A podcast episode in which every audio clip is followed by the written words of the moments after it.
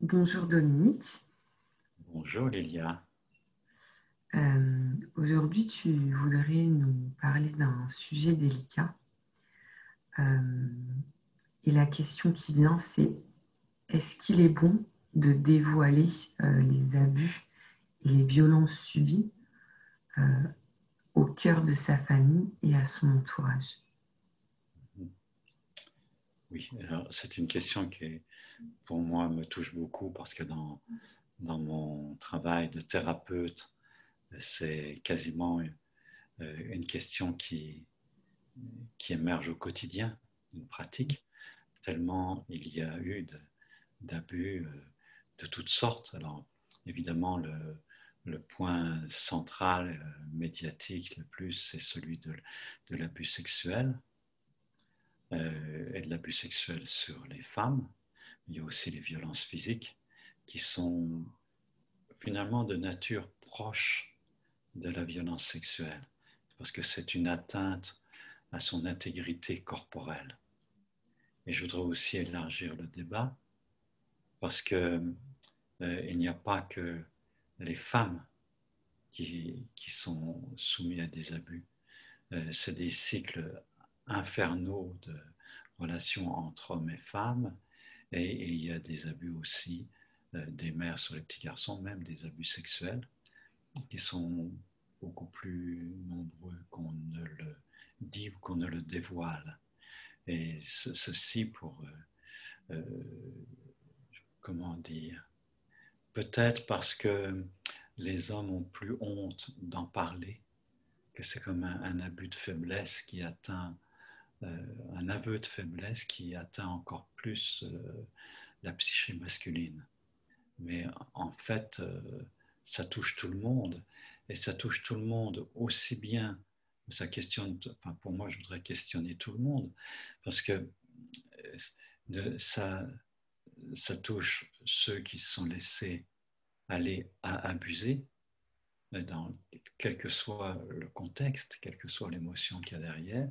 Ça touche aussi le conjoint de euh, la, personne qui, abuse ça, ça inclut pour une personne abusée son conjoint et ses enfants, et ça a une influence transgénérationnelle sur plusieurs générations. Et ça inclut les gens qui savent et qui ne parlent ou qui ne parlent pas. Ça, ça inclut les proches euh, qui ne savent pas et pourtant il y a des effets euh, psychologiques, émotionnels, relationnels, dont euh, ils peuvent se demander le pourquoi. En fait, la question de, l'abus euh, implique tout le monde. Et c'est tellement généralisé que c'est une prise de conscience que, auquel j'invite chacun. Et je me sens euh, très ému en parlant ce matin et en sachant que euh, nos paroles, il y a, peuvent être entendues par des centaines, voire des milliers de personnes. Et je m'adresse à, à, tout le monde pour que, voilà, c'est un message finalement à tout le monde, que les blessures guérissent et que euh, l'ensemble de la société devienne plus consciente, plus respectueuse et plus aimante. Voilà, c'est mon, souhait. À travers, pour les personnes qui m'écoutent et à travers les personnes qui nous écoutent, pour euh, la société sur un plan beaucoup plus vaste. Du coup, j'ai euh, plusieurs questions qui me viennent. Euh, la première est relative aux abus. Donc, tu nous parles de pas seulement d'abus sexuels, ça peut être également d'autres types d'abus. Si tu peux faire des exemples d'autres typologies d'abus qui peuvent avoir un impact. Oui, ben, mais il y a déjà l'abus sexuel sous, sous toutes ses formes. Et il y a les formes graves qui sont pénalisées euh, dès qu'il y a euh, pénétration, euh, mm-hmm. que ce soit anal, vaginal, buccal, etc. Là, c'est ce qu'on appelle des viols caractérisés. Donc, il y en a déjà énormément. Maintenant, il y a un deuxième niveau qui est, je pense, je n'ai pas vérifié, hein, mais je crois pénalement beaucoup moins grave, c'est l'attouchement. Euh, quoique ça a des effets psychologiques qui peuvent être aussi absolument délétères. Et puis, euh, je parlais de, des, des coups. Et dans, les, dans les coups, euh, l'humiliation et de, que l'enfant se, se, trouve choqué euh, sans, souvent sans comprendre. Les, abus, euh, les, il y a aussi euh, les abus qui ne sont pas considérés comme abus et qui pourtant le sont. Par exemple, ma mère disait, je peux dire dans ce sens-là que je suis quelqu'un qui a été abusé. Ma mère disait qu'avant trois ans, l'enfant, on devait le dresser à la propreté, à l'obéissance, etc. Et que c'était magnifique parce qu'avant trois ans, on pouvait le dresser. Ensuite, l'enfant ne s'en souvient plus. Et donc, ça ne, euh, ça ne laisse aucune trace, quoi. Juste, il est obéissant, quoi, par exemple. Et, et moi, pour moi, dans mes propres processus de thérapie, quand quelqu'un m'a dit, mais Dominique, tu réagis dans toute ta psychologie euh, comme quelqu'un qui a été abusé ou qui a été battu. Mais ça a été un choc pour moi d'accepter, de, reconnaître que même euh, les coups de martinet sur un bébé pour qu'il obéisse, euh, je parle d'un bébé, c'est rare quand même qu'on frappe des tout petits bébés de quelques mois, et encore, et encore. Pour qu'il prenne son biberon, par exemple, c'est tellement stupide. mais, mais dès un an et demi, deux ans, euh, même dès que l'enfant marche et, perturbe finalement. Et, de, et à ce moment-là, euh, ça m'a aidé à comprendre combien euh, la peur faisait partie de ma vie sans que je le comprenne. C'est-à-dire quand la mère et le père, qui sont les premières, euh, en psychanalyse, ont des objets, les objets relationnels, euh, les premières personnes avec qui on entre en relation, euh, sont des menaces euh, terrifiantes à l'échelle du bébé, d'enfant, de très jeune enfant. les traces sont, sont énormes et que je, ça va marquer toutes mes relations, toutes les relations. C'est-à-dire qu'a priori, j'aborde quelqu'un et ce quelqu'un est dangereux. Donc ça veut dire que même si j'approche de 80 ans, eh bien, ça reste dans ma psyché comme une marque, une marque imprimée au fer rouge, que le monde est dangereux et que tout être humain est a priori dangereux. Alors que quelqu'un qui a euh, qui n'a pas subi ce genre de choses, dont la mère a été essentiellement aimante et où il n'y a pas eu de coups, de cris, mais des explications à l'enfant, une façon euh, calme, euh, vraiment aimante, etc., de, réguler le comportement de l'enfant, eh bien, la perception, c'est que toute personne que j'aborde est a priori bienveillante. Après ça, il faut qu'elle travaille dur pour qu'on la reconnaisse comme toxique ou méchante. a priori, on, prend la, personne qui est là comme bienveillante. Et, alors, j'aurais tout de suite dire, euh, parce que ça pourrait paraître très, euh, négatif quand je dis euh, même à 80 ans, ça reste.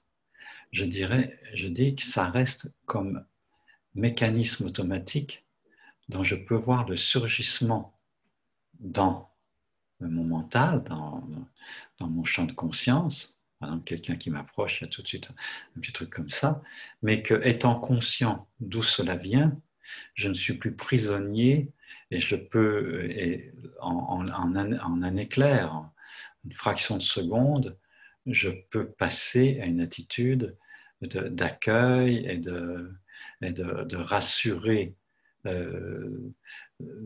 l'enfant qui, qui, est encore en moi, enfin, en tout cas les émotions qui sont, qui, qui sont portées depuis l'enfance, pour les, les accueillir avec tendresse, sans être euh, euh, de façon euh, impérative, sans être sous le coup de, de, ces mouvements internes, en ayant suffisamment de recul pour vivre une vie normale, aimante, confiante, tu vois. Mm. C'est, je crois que ce travail, je l'ai fait et, et je le continue chaque jour, je dis bien chaque jour, euh, parce que chaque jour, je sais que dans mon monde intérieur, il y a la trace de ce qui s'est passé dans l'enfance. Et je sais par mon métier de psychothérapeute que c'est vrai pour tout le monde.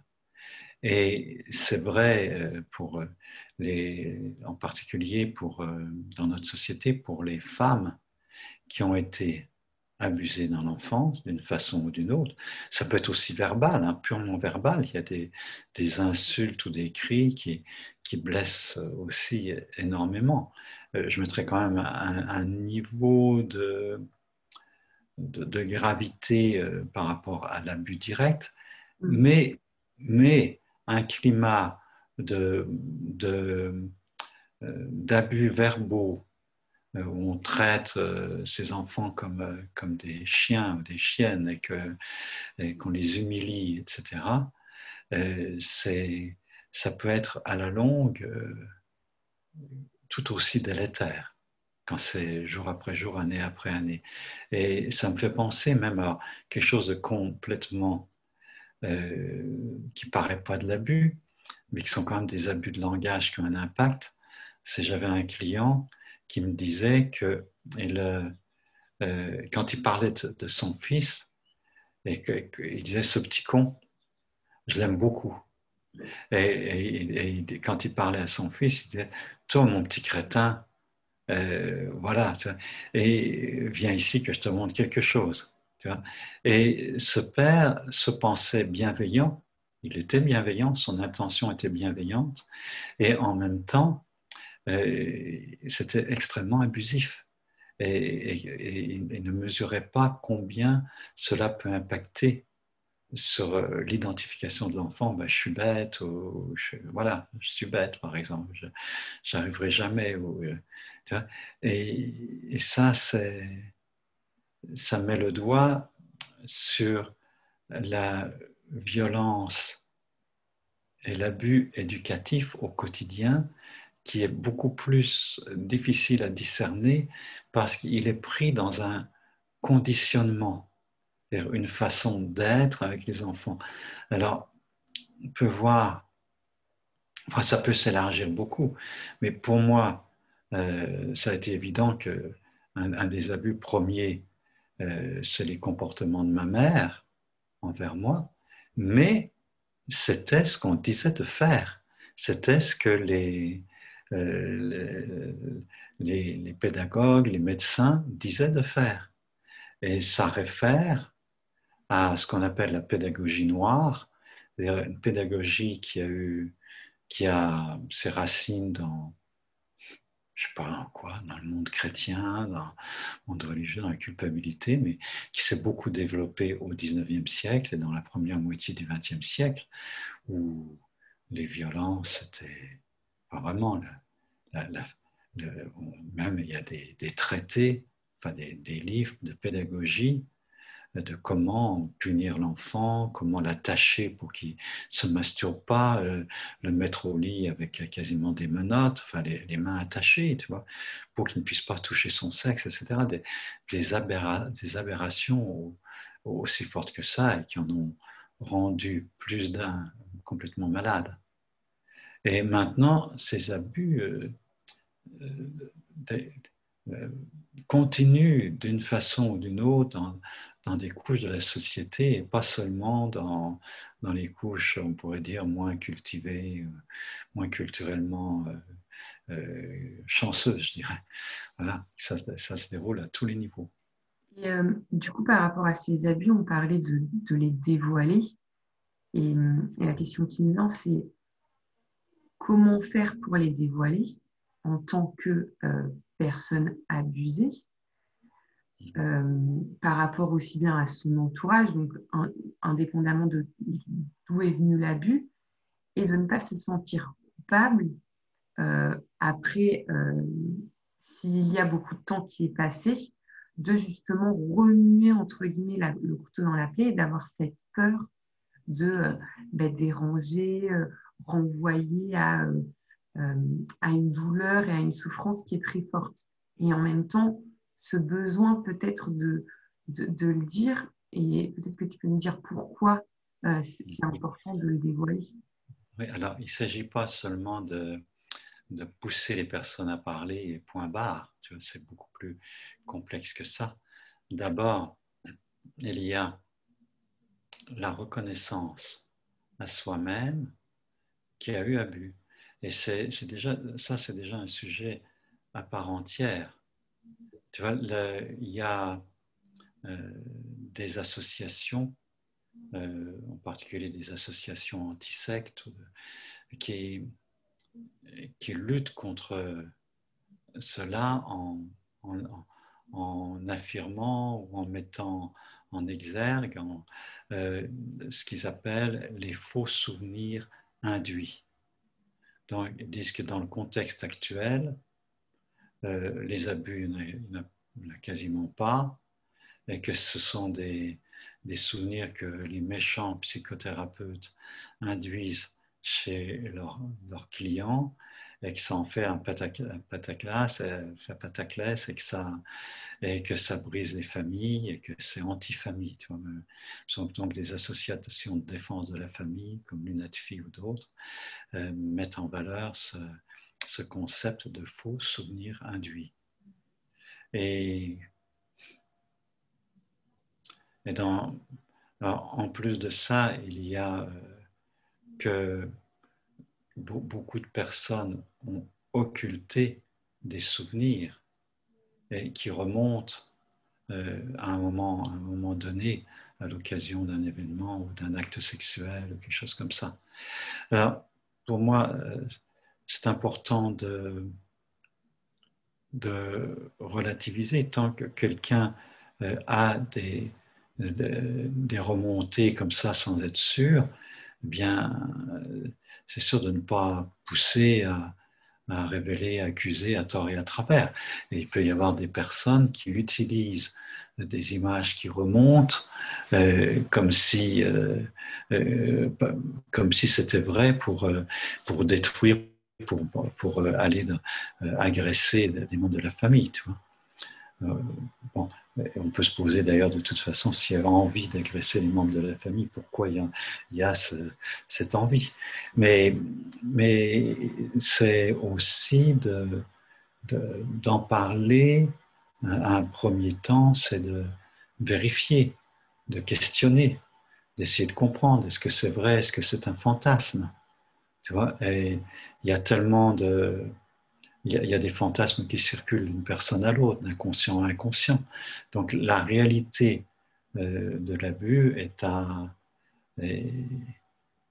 ça ne veut pas dire que quelqu'un qui a des remontées qu'on ne peut pas prouver, qu'il ne faut pas en prendre soin, même comme, euh, comme une hypothèse de toute façon, et aussi comme impact que peuvent, avoir euh, des, de cette sorte d'image et le sens que ça a.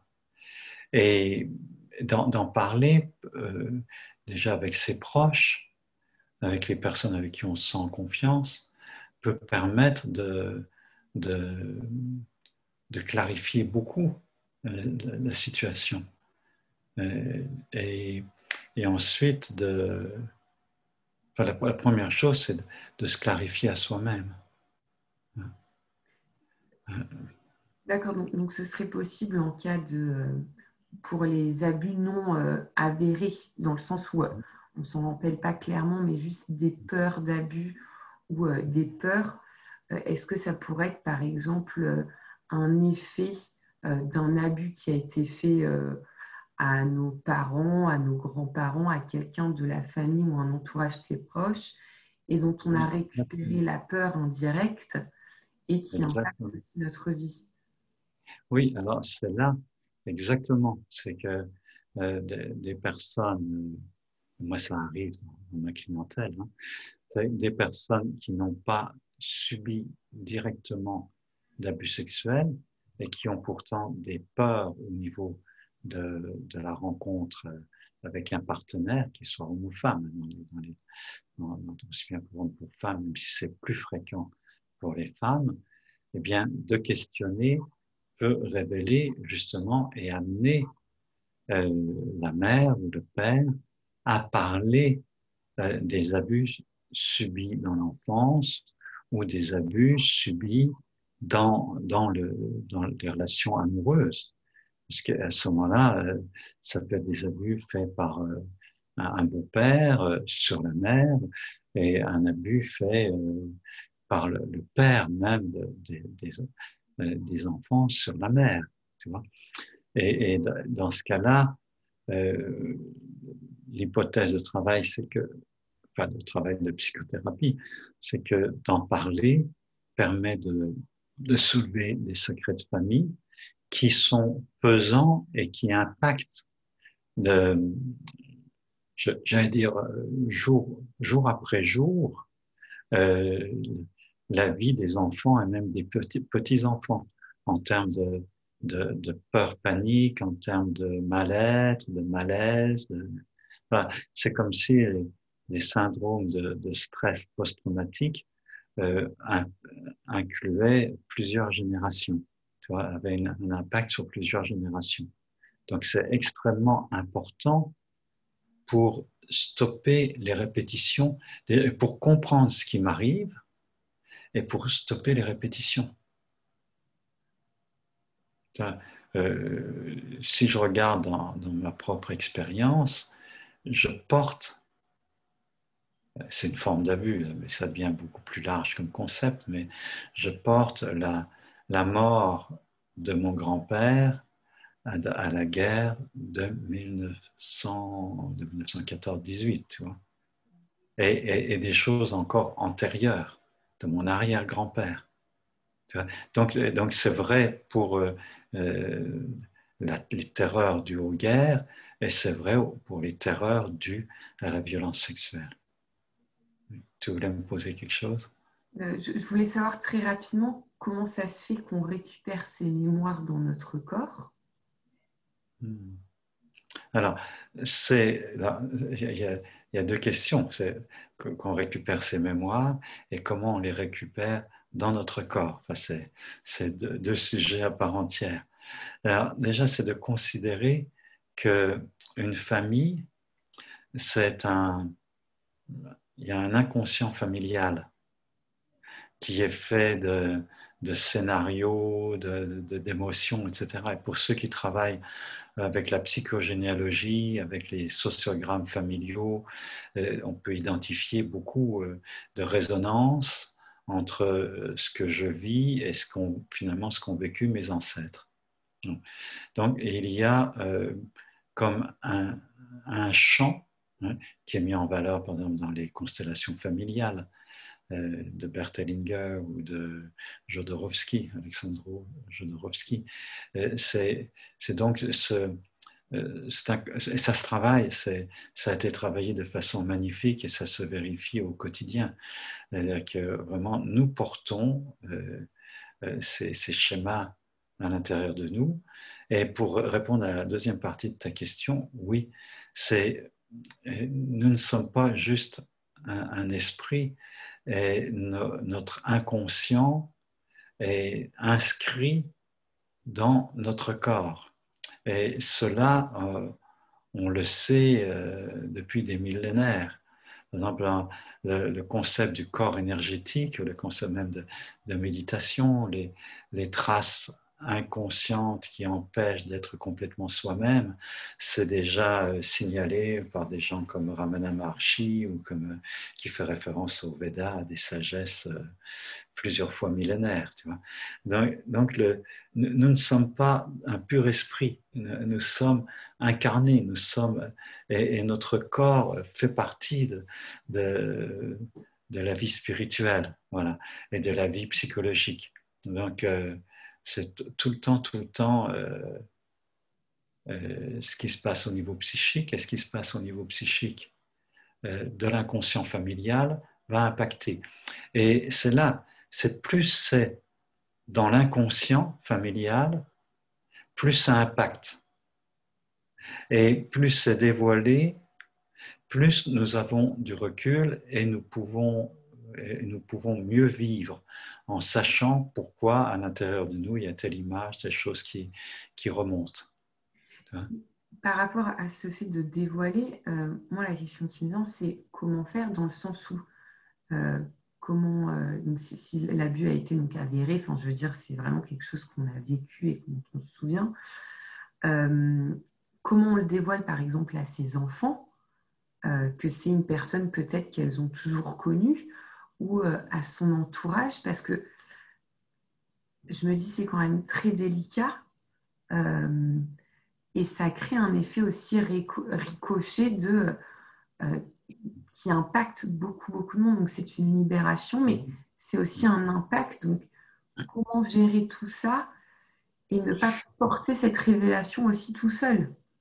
Alors, il ne s'agit pas de révéler brutalement n'importe comment. Hein. Donc, c'est quelque chose d'extrêmement euh, nuançable, je dirais. Et, hmm. déjà, pour révéler, ça demande pour la personne beaucoup de courage. Parce que euh, il y a souvent des sentiments de honte et de, comme de prise de responsabilité. Et que d'ailleurs, euh, euh, l'abuseur peut, peut lui-même induire, comme je me rappelle du père qui dit à ses fils, c'est de votre faute, si vous, vous, stimulez mes, mes, passions ou stimuler mes désirs en, vous montrant toute nue avec moi dans le bain ou des choses comme ça. Tu vois. je me rappelle même à l'extrême, c'est un, père, et ça c'est des faits réels, hein. des faits c'est pas des souvenirs induits parce que à cet âge-là, euh, les personnes, euh, il y a plusieurs personnes impliquées, il y a deux, au, moins, deux personnes en plus du père, euh, les deux filles, et c'est c'est tellement aberrant. Euh, c'est euh, les, petites filles qui ont 11-12 ans euh, font de la balançoire et ils ont une petite robe et, la robe se soulève quand tu passes la balançoire. Le père sort de, la maison, elle est traite de salope, elle, est, elle les frappe. Premier abus. Le lendemain, le père drogue ces deux petites filles et elle les abuse sexuellement. Donc euh, là, alors ça c'est quand il y a violence, mais il peut y avoir aussi abus euh, avec, avec euh, entre guillemets, tendresse. Et je vois les, paroles de, de, ce père, de ce père qui était venu en thérapie parce qu'il voulait comprendre ce qu'il avait fait, qui me dit mais je ne comprends pas.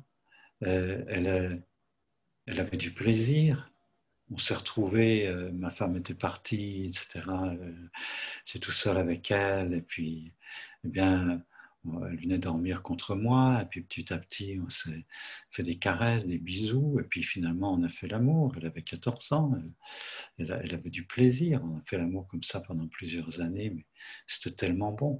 Qu'est-ce qu'il y a de mal? Et pourquoi ma fille maintenant euh, me, traîne en justice tu vois? Et, et là, c'est c'est encore plus délicat.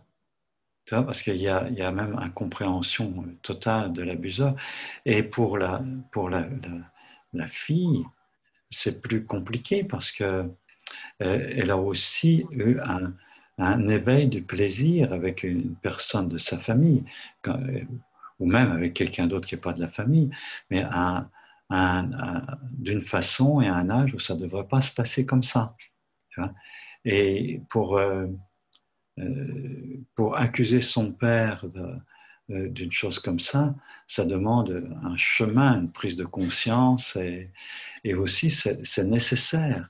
Et c'est nécessaire pour remettre les choses à leur place et pour rappeler, euh, je dirais, la loi, qui devrait être la loi du Père, qui est de protéger les enfants et qui est la, loi de, non-inceste, qui sont des, des, des lois euh, je dirais fondamentales avant d'être des lois euh, légales. Tu vois et, et, pour,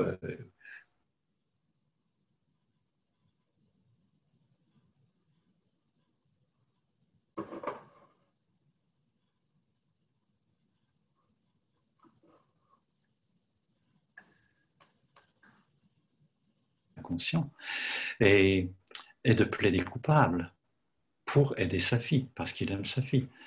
mais en même temps, c'est nécessaire de dévoiler et que c'était nécessaire que cette femme révèle ce qui s'est passé avec son père et même porte plainte pour qu'il y ait un choc salutaire et pour que l'homme puisse se rendre compte de ce qu'il avait fait et pour que dans son milieu, ça ne se répète pas pour une prise de conscience.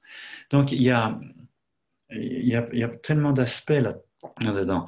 il y a un aspect pour la guérison de la personne qui a été abusée, de se clarifier, de dire, de questionner l'entourage. Il, y a de multiples questions, mais maman, tu savais que papa, il venait dormir avec moi, pourquoi n'as-tu rien dit? Pourquoi n'as-tu rien fait? Mais j'avais peur de lui. Et c'est pas pour excuser, mais il y, a aussi des mères qui sont même euh, complices. Euh, j'envoie euh, j'envoie ma, fille, ou je l'envoie dormir avec ma fille, comme ça il me fout la paix et il ne, il ne m'impose pas sa sexualité, il décharge sur ma fille. Mais ça, la mère est au, moins aussi coupable que le père, aussi responsable et coupable. Alors, et de, comprendre les tenants et aboutissants dans la psychologie de, ses parents et de leur maladie, finalement, c'est des gens malades. Pour abuser un enfant, c'est une immaturité telle que c'est malade. et, et il y a comprendre les mécanismes pour pouvoir les traiter, ce qui n'excuse pas, ce qui ne légitime pas les faits, bien au contraire, ce qui permet de comprendre comment c'est possible, mais, mais qui, qui, nécessite tout autant qu'il y ait un rappel de la loi et sanction. Et dans, le meilleur des cas, la justice, c'est ça que ça doit faire. C'est-à-dire, c'est de ramener la loi du Père, euh, les lois fondamentales de la vie et de la famille, euh, pour, que, pour, que, pour remettre les choses en ordre. C'est remettre de l'ordre. J'ai une question. Dans le cas où on ne se sent pas en fait de, porter euh, euh, un, l'affaire devant la justice, parce que voilà, on sait que ça va être long, ça, va être, ça peut être compliqué, euh, et qu'on ne se sent pas aussi peut-être d'affronter euh, la personne qui nous a abusé ou que ce n'est pas possible de le faire. quelle peut être une démarche alternative pour quand même guérir nous et en même temps protéger, j'ai envie de dire, le, le, protéger dans le sens où protéger les générations futures de, euh, de ces abus. Oui, pour moi, une des choses déjà, c'est de, ça demande un processus de, de, maturité pour une personne de décider de porter plainte et que c'est un pas énorme de, qui, qui, peut être extrêmement salutaire quand je décide de porter plainte. Et là, et là je dirais, c'est comme euh, une affirmation générale, mais, ensuite, c'est moi si j'accompagne quelqu'un, quand j'accompagne quelqu'un là-dedans, c'est de voir tous les tenants et aboutissants, et de la fragilité des uns et des autres. mais, mon expérience, c'est quand même que dans les 9 dixièmes des cas, c'est ce qui, ce qui rend tout le monde plus solide, c'est de savoir Euh, maintenant, euh, une chose dans le processus, comme je dis, ben, c'est en parlant, en parlant avec les personnes impliquées qui ne sont pas le responsable, enfin, l'acteur de, l'abus, c'est de trouver des alliés. Si, si j'ai du mal à, parler à, mon père qui a été abuseur, euh, c'est ou un oncle ou quelqu'un proche de la famille ou un prof, etc. Euh, ça peut être d'y aller avec témoin, d'y aller avec euh, une aide directe. Il ne pas, pas se mettre en danger face à la personne, à l'abuseur. Donc, c'est important de mobiliser. Quand il y a des, abus euh, plus, ou, plus, ou, moins graves, mais surtout quand il y a des abus graves et très graves, c'est nécessaire de mobiliser tous les acteurs, et même les acteurs qui ont fermé les yeux en se doutant de quelque chose, une tante, un oncle euh, qui, qui se doutaient qu'il se passait quelque chose dans, la famille, mais qui n'ont, pour ne pas faire de trou, pour pas remuer de la merde, pour pas, pour pas euh, comment, euh, faire que la famille éclate, ne disent rien. Mais c'est la pire des choses. C'est là que, se bâtissent des secrets de famille et qu'ensuite tout le monde porte dans, son subconscient des, euh, des scénarios, des, des, drames intérieurs et des, difficultés de vivre surtout. Et au bout du compte, ce qui est euh, affecté, c'est sa capacité euh, à être en relation amoureuse, à bâtir un couple stable, à, comprendre les émotions qui émergent quand je suis avec un ou une partenaire. Et, et c'est aussi euh, toute l'importance pour les générations futures, et en particulier ses propres enfants. Déjà, il y a bien des personnes abusées qui, sont, qui deviennent incapables de fonder une famille quand c'est pas travaillé. Et même travailler, ça peut être difficile de, de passer des étapes.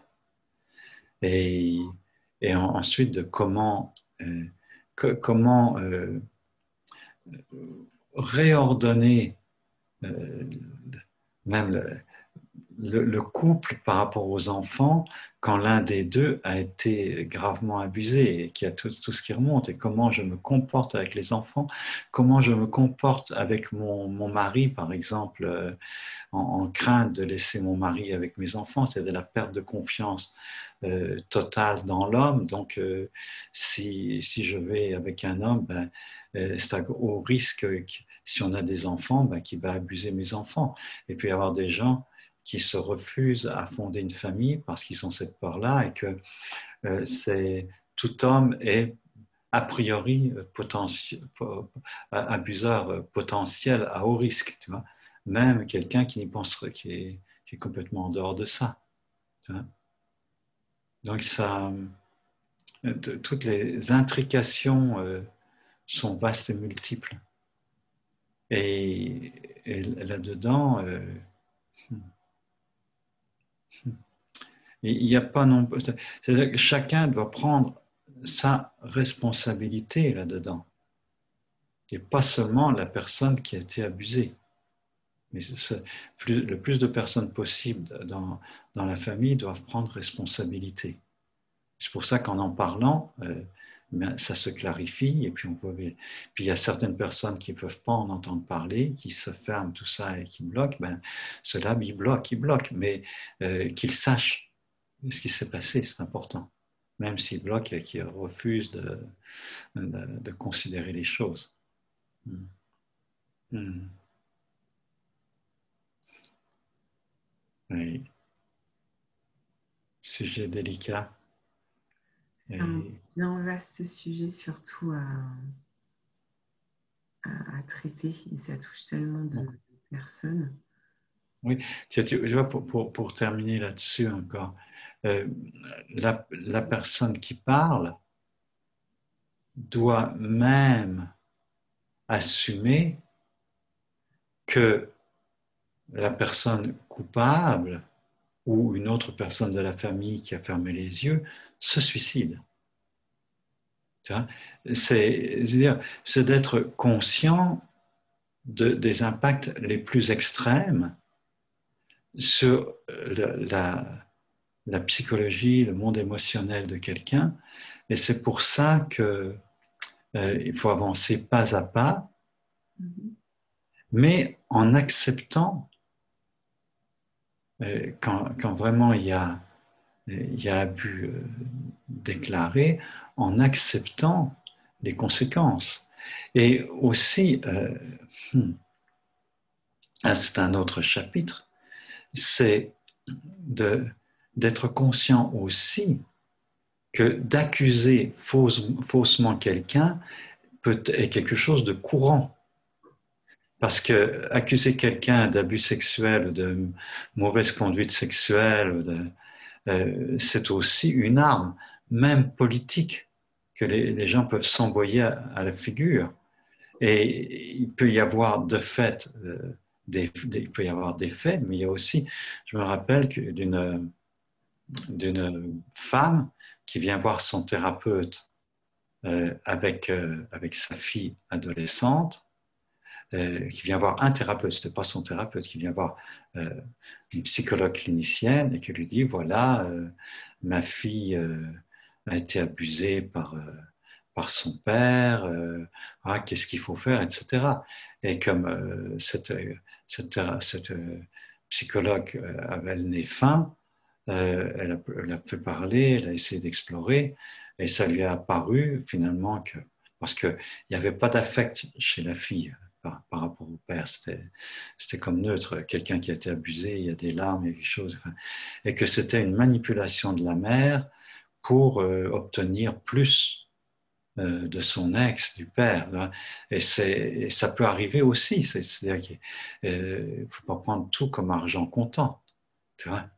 Mais, mais, ça, c'est un autre chapitre. Ça n'a ça, n'a rien à voir avec la personne qui, qui a été abusée et qui, mais du côté du thérapeute, c'est une véritable question et qui doit, qui doit voir, enfin, qui que je reviens à ce que je disais tout à l'heure, euh, sur euh, est-ce que c'est de l'ordre du fantasme, est-ce que c'est de l'ordre de la réalité, et ça, c'est vraiment mener une enquête hypersensible. Et dans tout ça, remettre de l'ordre faire que les choses ne puissent plus se répéter, aussi bien dans les, collatéraux, hein, les, cousins, etc., dans, la famille, ni dans, dans la descendance. C'est tout ça, c'est pour de l'amour, pour plus d'amour. Hein, c'est, c'est, le, le, but, c'est ça, c'est de libérer, libérer et rendre possible plus d'amour. C'est ça. J'ai envie de terminer avec ces mots. Pour plus d'amour le tout en étant aussi accompagné par euh, un thérapeute euh, ou quelqu'un qui puisse nous, soutenir et nous guider euh, en plus de notre entourage. Il me semble que c'est important. Il y a peut-être des personnes qui y arrivent par elles-mêmes toutes seules, mais à travers des lectures et tout ça, mais c'est bien aussi dans ce processus-là. C'est un processus qui peut prendre plusieurs mois, voire plusieurs années. Hein. Je dis, c'est même souvent plusieurs années. Et, ça, d'enquêter, de, lire euh, des livres comme euh, ceux d'Alice Miller, comme euh, je pense aussi à certains textes d'Arnold Mindel, enfin de différents auteurs, pour beaucoup Boris Cyrulnik, là en français c'est Boris Cyrulnik, vraiment de, de, voir, de, vraiment faire son enquête honnêtement vis-à-vis -vis de soi-même, qu'est-ce qui est touché, qu'est-ce qui est atteint, et de compréhension des mécanismes et de, courage pour euh, poser les paroles qui ont besoin d'être posées et possiblement euh, une action en justice qui peut être euh, extrêmement libératoire aussi. Merci Lilia. Merci Dominique.